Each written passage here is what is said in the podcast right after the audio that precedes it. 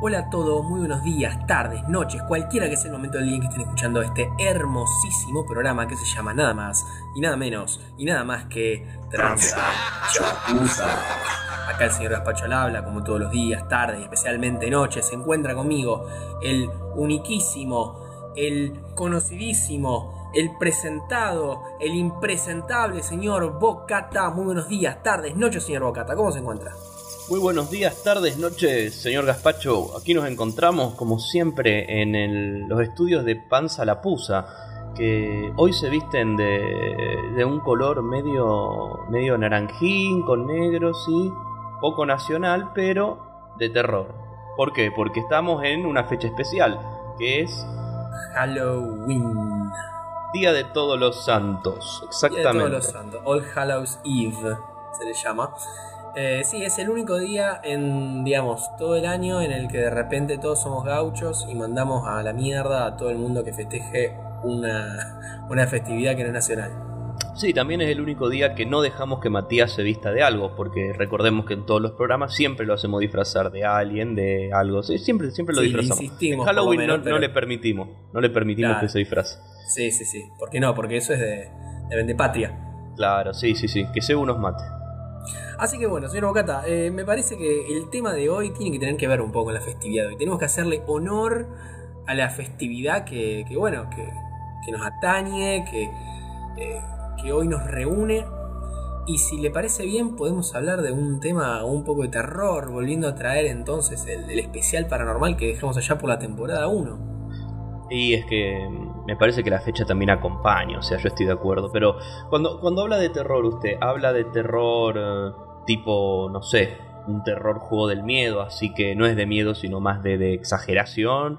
Un terror más místico, un terror más histórico, un terror más película Es de terror. un, es un terror fantasmagórico. Ah, tipo espíritu y esas cosas. Ahí va, sí. Y hoy traje para hablar de uno de los lugares más malditos del mundo. ¿Es de acá de, de nuestra querida nación o es de, del exterior? No, de, de una madre patria, porque veo que como argentino tenemos dos madres patrias, se podría hablar. Es de nada menos y nada más y nada menos que Italia. Y es la conocida, no tan conocida, Isla Poveglia, l'isola Poveglia, que está en la costa de Venecia. Eh, me suena de nombre, pero no, no sabía que tenía toda una historia así de terror y de, de muerte o fantasmas o algo de eso. Sabía que estaba, ¿sabe? Tenía la existencia porque una isla que se ve, digamos que es conocida. Pero no, a ver, entonces instrúyame, a ver qué, ha leído, qué ha investigado en los, en los archivos de Transa Chapuza. Bueno, resulta que, a ver, la isla Poveglia es una isla chiquita, como ya dije, que está en la costa de Venecia y que tiene una historia realmente negra, ¿sí? En el sentido de que es un lugar en el que el 50% del suelo está formado por restos humanos. Restos que a día de hoy se filtran en el agua y llegan hasta Venecia. Y estamos hablando de muertos que arrancaron en el siglo XIV, o sea, en los 1300. Imagínate la cantidad de cadáveres que tiene que haber en ese lugar para que la mitad de lo que pises, o sea, hacete la cabeza, una de cada dos veces que pisás, estás pisando a un muerto. Claro, sí, como ir al parque, al parque Independencia y no estar atento a la calle, al piso, digamos. Claro. Está lleno de mierda, siempre pisa algo. Claro. Bueno, pero en este caso, con restos humanos. Así que, ¿le parece que hablemos un poco de este tema? Por mí sí, ¿qué le voy a decir? Que no a esta altura. Iba a estar aquel y decir, no, no, no, hablemos de otra cosa. Y como, bueno, flaco. Metes el estoy- orto estoy investigando hasta recién. No, dale. Vamos, vamos a hablar entonces de la isla, la isla de los muertos esta, la isla, ¿cómo se, cómo le dijo? La isla Poveglia. Podemos decir que la historia de esta isla de la que vamos a hablar hoy empieza en la época romana, cuando los nobles empiezan a usarla para refugiarse de los ataques de los bárbaros. ¿Sí? ¿Se acuerda que el imperio romano lo invadieron un montón de veces, distintos pueblos germánicos? La clase de historia, ¿se acuerda algo? Sí, sí, sí, como para no. Ahí va. Pero la razón por la que esta isla se hizo tan famosa empezó con la peste bubónica. Mm, ¿Sí? La peste bubónica, que es una enfermedad que aparece en realidad varias veces en la historia del- de la humanidad, pero la segunda vez que aparece fue en la Edad Media. Y la segunda vez que apareció fue la más letal de todas. Aparece a finales del siglo XIV y para el que no se acuerda es una enfermedad que transmitían... Eh, ¿Cómo era, Bocata? Le transmiten mm, las pulgas de las ratas. Porque, eh, o sea, vos tenés la peste. La peste es una bacteria, se llama Yersinia pestis. Que está en la pulga de la rata. La pulga pica a la rata. O está en la rata y la pulga la pica y se pasa a la pulga. El bicho mata a la rata y la pulga como se queda sin rata para picar, se va a otra rata. También la mata con el bicho. Y cuando se quedó sin rata empezó a picar la otra cosa más asquerosa que tenía cerca, que era el ser humano. Entonces empezó a picar personas y las empezó a matar, digamos. ¿Y por qué se llama bubónica? ¿Tiene idea usted? Sí, tengo una idea, porque si tenés esta enfermedad vas a tener tos, sangrado de nariz, fuerte dolores de cabeza, vómitos, gangrenas, fiebres, una sed pero agobiante, pero el nombre que tiene la peste sale de que te hace salir bubones, que son, digamos, una inflamación de los ganglios linfáticos que tenemos en el cuello, las axilas y las ingles, que bueno, que por razón de la enfermedad se inflaman, se rompen los vasos sanguíneos que tienen adentro y tienen, es como que pasa a tener un color como negro, azulado, y que bueno, y además cuando explotan los bubones, sale un líquido, pero asqueroso, pestilente. Por eso se la llamó peste bubónica por esa razón. Y se cree además que se puede transmitir la peste también por el mosquito, como si fuera el dengue. O sea, si una persona infectada te picó un mosquito, Después ese mosquito picaba a una persona sana y así transmitía la enfermedad. Claro, bien por la sangre y con, vectores, digamos, que son estos bichos que transmiten enfermedades. Igual el líquido del bubón, usted sabe que, si bien es verdad que se inflama, pero son ganglios. Se hinchan, se rompen y liberan el contenido que es la linfa. Y por eso también tiene ese olor asqueroso. Es como una banda de desecho inmunológico del cuerpo. Que no es una ninfa. No, no, no, no. O sea, no quiere que, ese tipo de ninfa se meta dentro de sus mucosas, digamos. Por eso también los famosos trajes que usaban los médicos de la peste. Eso con el pico, ¿vio? Ah, sí, sí, es verdad. Es verdad. Bueno, porque a ver, en la época no se sabía que uno se contagiaba porque te picaba la pulga de la rata. No. En la época pensaban que vos te contagiabas por respirar aire malo. Claro, sí, sí, sí, decían está en el aire. Aire infectado. Y me imagino que haber habido una buena dosis también de está en el pecado o algo de eso. Yo que en esa época era todo pasaba por el pecado, sobre todo en la época media. Es que sí, la gente lo empezó a ver como una especie de castigo divino por los pecados del mundo, por, bueno, la iglesia, que tampoco en la época era, digamos, ninguna santa. Este, y sí, a ver, a razón de eso, los doctores inventan, va, doctores, la gente que decía, yo me copo y me pongo a curar gente, sin saber muy bien cómo funcionaba nada, pero inventan estas máscaras con pico, y ahí en la punta del pico le ponían hierbas aromáticas, viste, romero, laurel, todas esas pelotudeces, cosa de decir, bueno, si yo aspiro a esto, entonces no me voy a enfermar. Claro, estaría bueno después compartir una imagen en, en, el Instagram o en el Twitter, vamos a ver si subimos como para que vean lo tétrico que es, porque imagínense, todo lleno de ratas, muerte, peste, no hay luz, y te enfermas y cae a tu casa este tipo con pinta de cara de médico, pero un pájaro todo vestido de negro con un palo. O sea, era, era una situación bastante de terror de por sí. Yo creo vivir en esa Imagínate. época. Hay un, datito más que quería dar, en realidad, que es muy, muy importante y que en realidad se lo especula, que, que, que está muy relacionado. Pero no sé si usted sabía, pero en el siglo XIII, el Papa Gregorio IX declaró que los gatos eran criaturas diabólicas. Ajá, bueno, sí, sí. yo soy un pro perros y gatos. Realmente no tengo nada en contra de ninguna de las dos razas, pero bueno, hay gente que sé que no le gustan mucho los gatos, así que tiene sentido también. El Papa Gregorio IX, aparentemente era una de estas personas, declara que los gatos son diabólicos y que hay que exterminarlos. Y la gente empezó a cazar gatos. Y para cuando llegó la gripe, unos años después, había tan pocos gatos en relación a la cantidad de ratas en Europa, que sumado a la mugre generalizada y a la poca habitualidad, digamos, de, las costumbres higiénicas de la gente, hizo que, bueno, que se apestara a todo el mundo. ¿Sí? Pero yo digo, si querían cazar gatos, hubieran traído un contingente de personas de la ciudad de Rosario. Claro, de Rosarino. Claro, sí, no solo otros casos, sino que te voy a dar de comer a base de esos gatos. Hambre medieval, viste, te combatí. Y sí, a ver, hay que hacer del vicio virtud. Bueno, la cuestión es que la enfermedad fue tan letal que mató a una de cada tres personas en Europa. Si vos tenías dos amigos. Está apuntando muy alto. si vos tenías dos amigos, eh, uno de los tres probablemente para el final de la peste se iba a morir. ¿Sí? O sea, una cantidad de gente impresionante. ¿Quién se morí? ¿Usted quién dice que se moriría de los tres? ¿Usted, yo o Matías? Yo creo que Matías. Matías, pero porque Sí, lo dejaríamos sí. morir a él aparte. Sí, sin duda.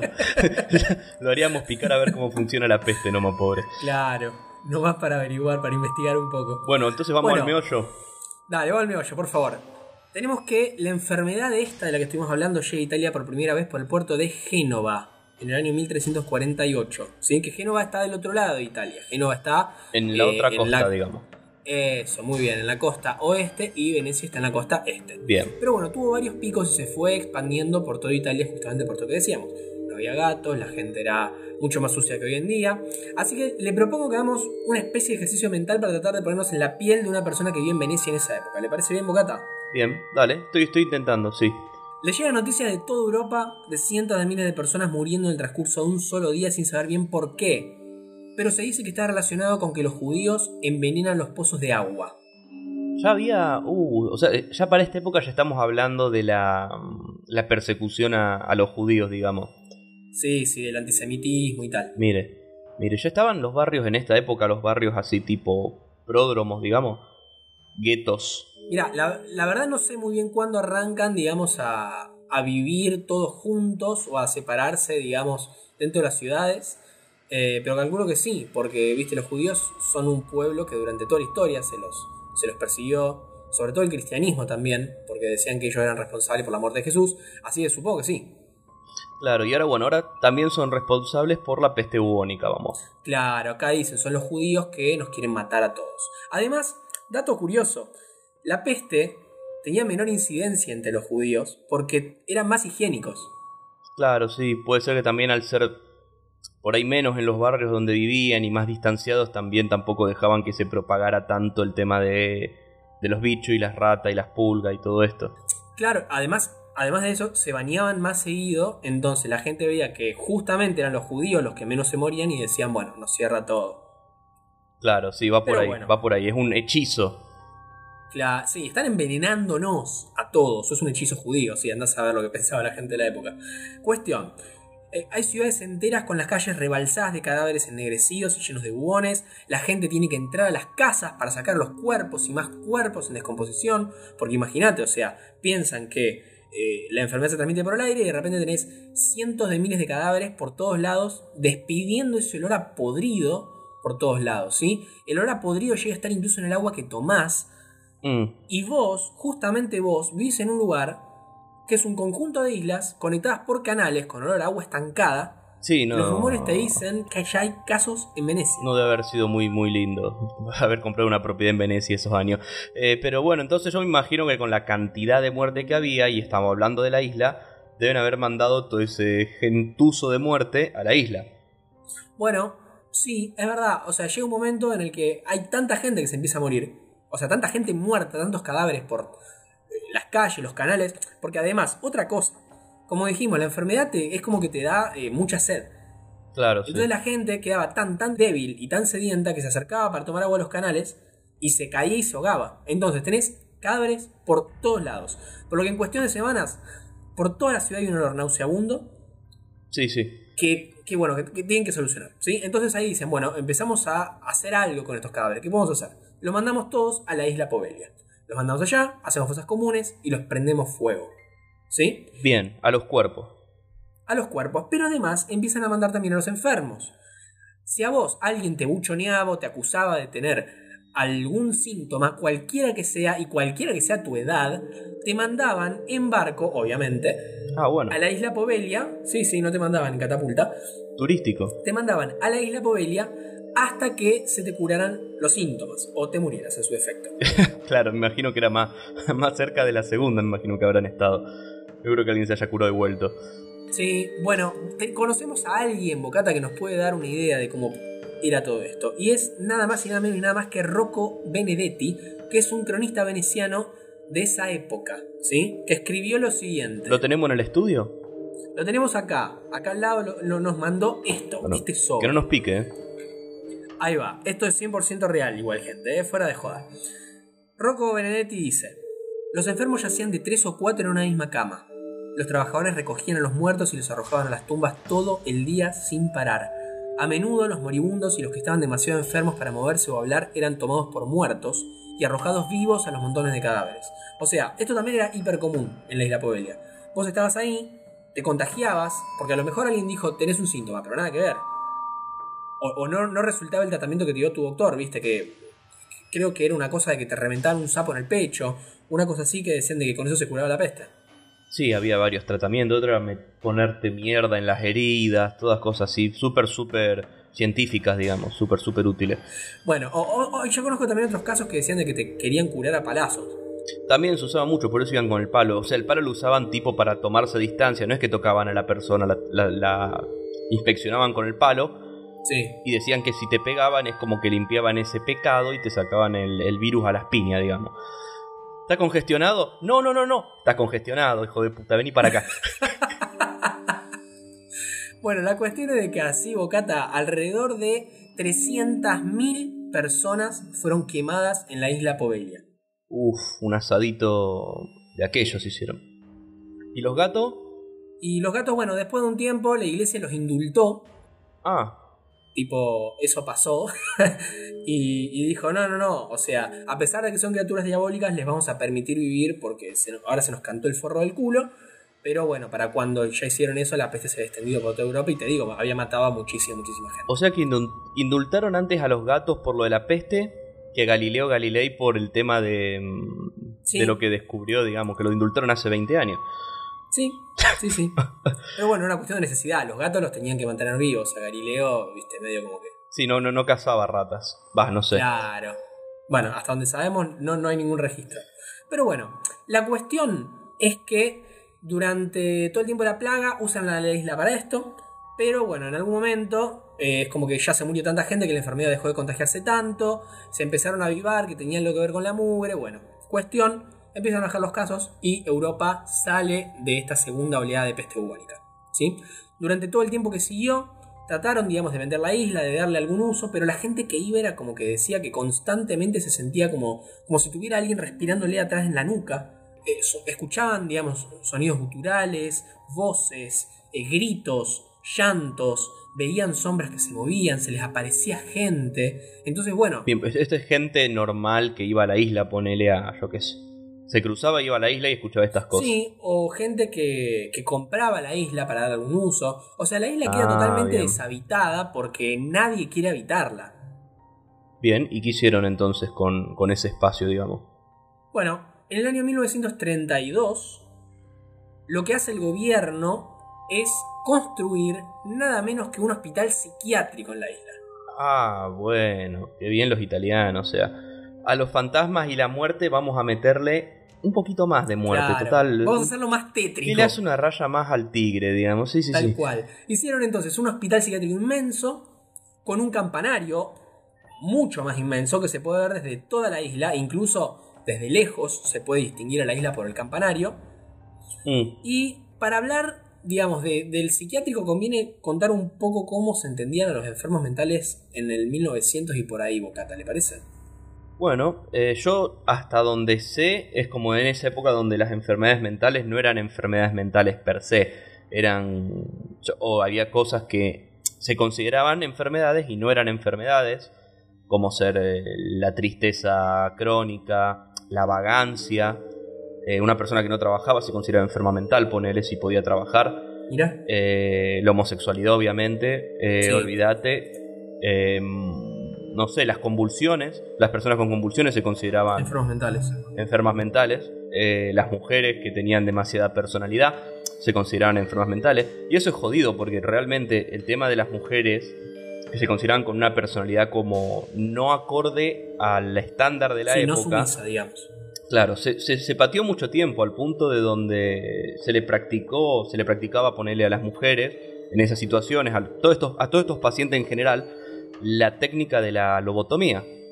Ajá, ¿qué, qué es? Bueno, eh, la lobotomía, porque la gente se piensa que la lobotomía es que te sacan un pedazo del cerebro. No. La lobotomía es, es algo así, es bastante cruento igual. La lobotomía te mete en un cincel o una punta por la parte de arriba del ojo Sí. Me imagino que en esa época ni anestesia te debían haber tenido. Así que le metían eso por el ojo, te rompen los nervios o te desconectan los nervios de la parte frontal del cerebro, básicamente haciéndotelo puré, pero sin sacártelo. Y quedas medio en estado zombie, en estado aniñado, como en estado súper controlable y sin control de nada tuyo, ni de tus esfínteres, ni de nada. O sea, realmente quedas hecho un, una nada. O sea, te machacaban el cerebro con la excusa de que eso te iba a resolver la locura. Claro, la idea era que el paciente volviera a un estado de infantilidad, afectando la zona de coordinación del cerebro, y después ese cerebro madurando, el tipo iba a volver a ser o la mina una persona funcional a la sociedad. Pero eso nunca pasaba. No, o sea, al principio parecía que se calmaban, que todos estaban muy contentos y por eso el tipo ganó el Nobel. En un Nobel, Y de- que inventar la lobotomía. Sí, sí, sí. Un médico portugués, Moritz, algo así, se Mouritz, no sé. Bueno, el cerebro volvía y en vez de volver como una persona madura, volvía como un zombie que babeaba y no podía hacer absolutamente nada. Bueno, sí, justamente en la isla Povelia, en este hospital psiquiátrico, lo que hacían era experimentar con los, digamos, pacientes que tenían ahí internados y también, o sea, con herramientas totalmente rudimentarias como taladros de mano, cinceles, martillos y siempre, como dijo muy bien usted, sin anestesia, les practicaban lobotomías, trepanaciones, que ¿qué son? Trepanación, eh, no sé, eh, ahí, ahí yo le discuto, porque yo también leí que algo de las trepanaciones. Yo creo que ya para esa época no se usaba más la trepanación, pero bueno, si usted me dice que la isla era un hospital psiquiátrico que experimentaban con seres humanos, tranquilamente podrían haberlo hecho, por- Claro. por, gusto inclusive. Además, Eh, entendamos que es em, antes de la Segunda Guerra Mundial, o sea, Claro. no, se, no existía el concepto de derecho humano todavía. No, y menos derecho a la salud o, o No, lesa, lesa humanidad ni nada de eso. Bueno, Sí, la sí. trepanación es cuando te hacen un agujero en el cráneo, simple y llano. O sea, te meto un taladro por el cráneo y te hago un agujero. Ah, Así, ya está. O sea, ¿para qué? No, bueno, la idea era que trepanando el cráneo como que le disminuías la presión eh, interna y el cerebro se relajaba y le dabas lugar para que se expanda de alguna forma y calmabas esas patologías, digamos. Claro, entonces la enfermedad mental venía porque el cerebro está inflamado. Claro, decían que era una inflamación del cerebro, que en algunos casos puede ser, pero no, salvo casos muy muy puntuales, la trepanación no se usa. Hoy se sigue usando cuando tenés una hipertensión cerebral y tenés una super emergencia. A veces tenés que hacer una trepanación, digamos. Bueno, y otra terapia que usaban acá en este hospital eran los electroshocks. ¿Ya había electroshock? Sí, Mira. sí, sí. Ya les, les ponían, digamos, eh, les conectaban la cabeza a, eh, bueno, un, un coso de metal que le ponían las sienes y ahí le hacían pasar corriente. También con eh, la teoría de que eso iba a alinearte la neurona. No sé muy bien cuál habrá sido la, la excusa médica, pero, pero bueno, se pensaba que con eso te curabas. Bien, entonces me imagino que entre, entre todo y todo debe haber habido una buena dosis de, de muerte de nuevo en la isla, en la isla Sí. Sí, sí, y muertes horribles, porque imagínate, estaba encima a cargo del sanatorio un tipo que era absolutamente sádico. Se ve que sí. No pudimos, no pudimos encontrar el nombre, pero era tremendamente sádico y que no le importaba. eh, no sé si vieron American Horror Story Asylum. Oh, Bueno, Muy buena temporada. poco- muy buena temporada, para mí la mejor de American Horror Story. Pero traten de hacerse una imagen medio así. O sea, es un tipo que era hiper sádico y que, digamos, quería llevar al límite del conocimiento científico con eh, la experimentación con seres humanos, eh, obviamente, bueno, vivos, pero sin anestesia. Eso siempre para mí una gran excusa, o sea, todos estos tipos que dicen que quieren llevar adelante la investigación con estas cosas es porque en realidad quieren, quieren llevar su sadismo a full nomás, no les chupa un huevo Claro. la investigación. Si quieren como satisfacer esa necesidad de hacer daño. Claro, es como una gran excusa que se toman los tipos. Bueno, pero entonces con todo esto, ¿no? ¿Quedaron fantasmas nuevos en la isla que se cruzaron con los fantasmas viejos, así, algo de eso? Claro que sí. O sea, algo que pasaba y que está en los registros de las declaraciones que hacían los pacientes en, en, bueno, en las sesiones, era que todos coincidían en que veían sombras, apariciones de gente con ropa muy antigua, medieval, escuchaban llantos, escuchaban gritos guturales, veían que se les movían cosas adentro de las salas en las que estaban, digamos, confinados, pero nadie les creía, porque decían que estaban locos. Muchas veces esta gente no estaba loca, o sea, nada que ver, tenían todas estas condiciones que para ellos eh, te hacían ser loco, pero en realidad no lo eras. Sí, igual si agarra una persona sana y le hace una lobotomía y le hace un electroshock, queda no loco, pero queda, digamos, mal. Está bien, sí, señor. Pero bueno, ponele que eh, no, no, se lo, no lobotomizaban a todo el mundo. O sea, había mucha gente ahí que seguía estando sana, pero que también experimentaba estas cosas. ¿Entendés? Pero Mm. nadie les creía. Aún así, el mismo personal del hospital también empezó a experimentar lo mismo. Pero la diferencia era de que ellos no querían decir nada Mm. Lo dijeron después de cerrar el hospital, que ahora vamos a decir por qué lo cerraron. Pero no querían decir nada por miedo a que los tomaran por locos. Veían las cosas que hacían eh, con, con los pacientes y decían, yo no quiero estar de ese lado de la camilla. Olvídate. Me cayó la boca. Bueno, entonces vamos a decir, pasó todo esto, se habló de los casos, murió mucha gente. El director me imagino que se hizo el muy boludo. Sí, no solamente se hizo el boludo, sino que él también empezó a ver estas cosas. Decía también en, en los diarios que él dejó escrito, eh, dejó dicho como que, que veía gente, que veía, digamos, espíritus que lo acosaban durante todo el día, Dios mío. hasta que llegó el punto de que se volvió loco y se subió a la punta del campanario y se tiró. Ah, se mató. Se mató, se suicidó. Aún así, cuenta la leyenda negra de la isla de que el tipo no murió con la caída, sino que sobrevivió y que terminó muriéndose por asfixia, como si alguien lo hubiera ahorcado. Claro, sí, sí, claro. O sea, el tipo cae de cabeza del campanario, que por lo que me contó usted era bastante alto. Por gracia y obra del Espíritu Santo, el tipo no muere y parece que después, una vez golpeado, empieza a morir ahí. O como si alguien lo asfixiara. Claro, como si alguien se lo hubiera sentado arriba del pecho y empezó a ahorcarlo. Fa, qué locura. ¿Y qué onda con eso? ¿Qué pasó después? ¿Se cerró? ¿Se abrió? ¿Siguió? No, bueno, ahí se cierra definitivamente el hospital. O sea, en el año 1968 ya abandonan totalmente la isla y prohíben la entrada a cualquier persona. Pero aún así, hay gente que a día de hoy se anima a volver a la isla. E incluso hay varios documentales eh, de estos programas de cazadores de fantasmas y esas cosas Que han ido. que, que han ido. Uh, Sí, sí. Está bueno para verlos. Está buenísimo. Además, una cosa, a la isla después de eso trataron de venderla. Una familia trató de construir una casa, digamos, de, de reacondicionar los edificios que quedaban y se tuvieron que ir en cuestión de horas. Porque eran tantas, pero tantas las ocasiones en las que sufrían accidentes, que una de sus hijas tuvieron que darle 14 puntos en la cara. Ah, güey. ¿Qué pasó ahí? Bueno, según dicen, la nena, si no me equivoco, eh, es como que en un momento alguien le empuja desde arriba de las escaleras Sí. y se abre la cara, pero mal. Entonces le tienen que, se la tienen que coser. Me prácticamente. suena, me suena violencia infantil y, y- y excusa el fantasma. Fue como, ah, no, fue el fantasma del doctor que, te rompe la cara. Mm. Bueno, tenemos que entender que es un lugar de mucho, mucho sufrimiento y en el que hay mucha gente enterrada. O sea, ya te digo, solamente los de la Edad Media eran 300.000. Cada vez que pisás, cada dos pisadas estás pisando un cuerpo. Sí, por lo que de todavía cuerpo. siguen apareciendo esos cuerpos en las costas de Venecia. O sea, realmente de- Claro, una linda carga sea, de muerte. Los pescadores de cerca de la isla Povelia la evitan porque incluso a día de hoy siguen sacando restos Dios mío, qué de las locura. redes. ¿Entendés? es Alta una masacre. locura. Sí, y es que hay demasiada gente muerta ahí. Y toda esa energía, to- todo, ese dolor, ese sufrimiento que padeció la gente en la isla Povelia, queda, o sea, quedó en, el- en la isla. Bien, y yo tenía entendido que hoy actualidad es como que lo han comprado familias y tienen cultivos de vid en la isla, porque crece muy fértil gracias a los restos de seres humanos que hay en la tierra. Sí. Eh, pero no lo ocupan, Sí, sí. digamos, van, cultivan, recogen y se vuelven. Nadie vive en la isla. No, nadie y solo puede quedar. ingresar esa gente. Tal cual. Sí, sí, solamente van a ir los, los jornaleros, pero se van en el día. Nadie se queda a dormir en la isla porque saben que es espantoso lo que te pasa si te quedas a dormir ahí. O si molestás, digamos, a lo que está ahí. Claro, qué locura. Y ahora vamos a poner una situación hipotética, señor Gaspacho. Sí, por favor. Si yo le regalaría un pasaje a Venecia, todo incluido, para usted Si y una persona, eh, ¿usted iría a la isla? Eh, o sea, es condición necesaria que vaya a la isla y se quede una noche en la isla, No, a cambio pedo. de un viaje todo pago a Venecia. Así versión, pero bien pago, tipo la peli del hombre araña, la nueva, así.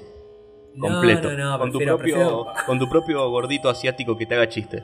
No, no, no, no, ningún alivio cómico va a ser ir, me va a hacer ir a la isla Povelia. No, no, no. Pero ni en pedo, aparte, qué sé yo, este tipo de cosas me parece que es mejor dejarlas tranquilas. Yo no soy una persona tampoco que, que le guste ni siquiera ir a los cementerios. O sea, no se me ocurre ir a un lugar donde hay enterrada más de 300.000 personas y donde hay muchísimos registros de actividad paranormal. O sea, te digo, la gente que fue hoy en día, dicen todos que, que cuando vas sentís como una malignidad en el aire, como, como una atmósfera muy, muy pesada y que se siguen escuchando voces mientras caminas por Isla Poveli. Llantos, lamentos. No, no, no, ni en pedo. ¿Usted diría? Yo sí, yo creo que iría. soy muy curioso yo también. Soy muy curioso. Aparte llevaría mi, mi, crucifijo y mi agua bendita Amish hecha aquí en mi granero y, y algo, algo, algo lograría, algo, algo le traería paz a esos cuerpos con, con el rezo. Eh, pero bueno, esperemos que esta noche nadie, por hablar de este tema o escucharlo, nadie escuche las voces de estas personas en sus sueños o algo de eso. Ojalá que no, pero si es así, por favor, déjanos acá en los comentarios que, nos interesa muchísimo. A ver si, si te pasó algo por el estilo, si alguna vez tuviste una actividad paranormal eh, o algún encuentro con, con un ser, digamos, de, de otra calidad, vamos a, llamar, por favor, dejárnoslos acá o hacernos llegar por Instagram o Twitter. Así que bueno, señor Bocata, eh, hemos llegado al final de este programa. Qué viaje, ¿eh? bastante... Ha sido halloweenesco, no tanto en el terror, sino más en lo bizarro, porque son cosas reales que pasaron, no es que es historia, son cosas reales, seres humanos experimentando con seres humanos, peste, personas vivas quemadas, rata, etc, etc. Así es. Así es, sí, sí. Es, eh, es, un horror un poco más, más cercano, ¿no? Porque no hace falta tampoco que... A ver, yo creo que incluso si no crees en los fantasmas, uno puede, digamos, apreciar el horror de ese lugar por las cosas que pasaron. Claro, sí, obviamente. Bueno, entonces, ¿nos despedimos como siempre, señor Gaspacho? Nos despedimos como siempre, pero antes tenemos que recordar que tenemos redes sociales. Tenemos redes sociales, sí, porque no las cerramos porque somos así de insistentes y cada día estamos mejor y más firmes. Así que eh, y mi mamá me sigue pagando la tarjeta, así que podemos ir teniendo. Así que transachapuza.podcast, eso es transachapuza.podcast en Instagram. En Instagram. El Twitter es arroba transachapuza y también desembarcamos en Spotify e Evox. Que hace poco sabemos que tenemos gente escuchándonos en Evox. Yo ni siquiera conocía. Pero ¿de dónde, cuente, de, dónde está gente que nos escucha en Evox? Eh, en realidad en Evox nos no, no te dice, pero tenemos una audiencia bastante grande en YouTube de México y España. Y antes teníamos mucha gente del departamento de Beni en Bolivia. Bueno, Así que, un abrazo muy grande entonces a la gente de la descendencia michoacana, de Andalucía y del departamento de Beni que nos escuchan todos, todos los días. Muchas gracias, gente, los queremos mucho a todos. Así que bueno, señor Ocata, muchísimas gracias por haber hecho conmigo este programa, eh, por haber compartido conmigo toda esta sabiduría y obviamente, como siempre, muchas gracias nuevamente por hacer conmigo este impecable, impoluto e imperfecto programa que estás allá posar. Desde este lugar, humildemente aterrorizado, el señor Gaspacho lo despide. Bueno, señor Gaspacho, como siempre, muy buenos días, tardes, noches. No se aterrorice, rece dos Padres Nuestro y tres Ave María y buen provecho.